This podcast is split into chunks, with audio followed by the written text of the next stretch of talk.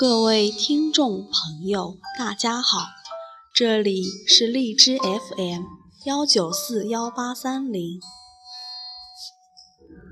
我是汉江师范学院数学与财经系第一届天音主持人总决赛六号选手罗恩慈。下面我为大家带来一篇文章。最美不过林徽因，一生诗意千寻瀑，万古人间四月天。林徽因出生在诗情画意的江南水乡，水乡的柔美灵秀，在林徽因身上体现得淋漓尽致。他生于二十世纪初官宦之家，父亲林长民任北洋政府官员，生在旧社会，长在新思潮。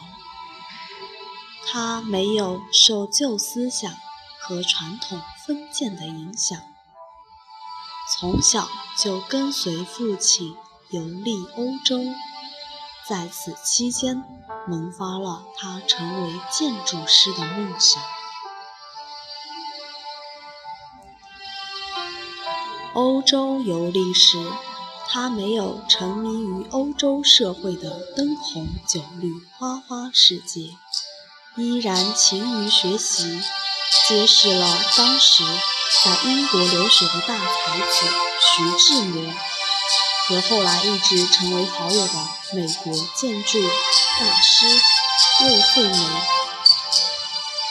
吸取欧洲社会的新思想，丰富了人生阅历，改变了世界观，也成就了自己的一生。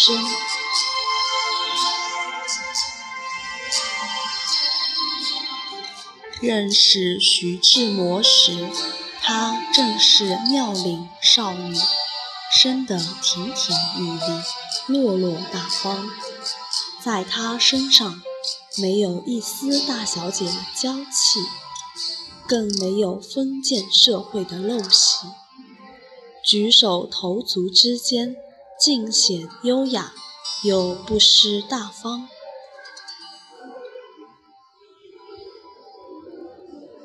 言谈更是令人吃惊，十几岁的年纪，对济慈、雪莱、拜伦和泰戈尔等人的作品，更是有其独到的见解。这让才华横溢的徐志摩既生欣赏，又生爱意。短短的交谈，就如同久别的故友。也就有了后来，徐志摩弃结发之妻张幼仪，不顾成为民国第一个离婚的男性。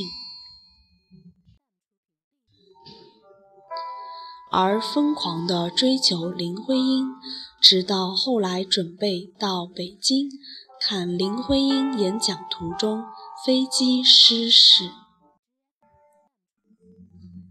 一代才华横溢的浪漫主义诗人与世长辞，也成了林徽因一生的内疚。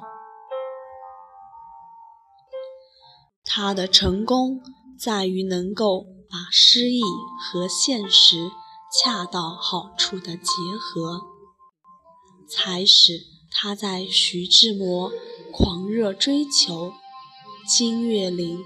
默默深爱，梁思成一生守护之间，没有迷失自我，或是陶醉在其中，而是恰到好处地处理好三个男人之间的关系，留住了一生的友谊和爱情。他的聪明和智慧，令人不得不赞美。和敬仰。和梁思成结婚后，他做好妻子的同时，也是梁思成工作上的好搭档，更是孩子的好妈妈。教养孩子的同时，全心全意帮助梁思成。两个人走遍大江南北，亭台楼阁，乡野山村，考察建筑，为中国建筑历史理论做出了很大的贡献，也为研究中国建筑奠定了坚实的基础。他精心设计的国徽和人民英雄纪念碑，也成为后人纪念他最好的表达。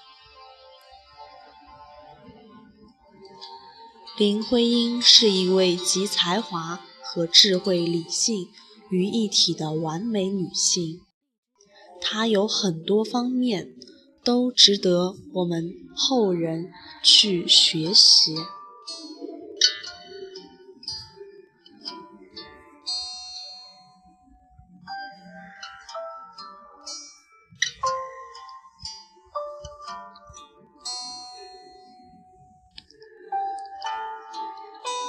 想必大家都听过林徽因的《你是人间的四月天》。我说你是人间的四月天，笑响点亮了四面风，清灵在春的光艳中交舞着变。你是四月早天里的云烟。黄昏吹着风的软，星子在无意中闪，细雨点洒在花前。那清，那娉婷，你是鲜艳，百花的冠冕你戴着，你是天真庄严，你是夜夜的月圆，雪化后那片鹅黄。你像新鲜初放芽的绿，你是柔嫩喜悦，水光浮动着你梦期待中的白莲。你是一树一树的花开，是燕在梁间呢喃。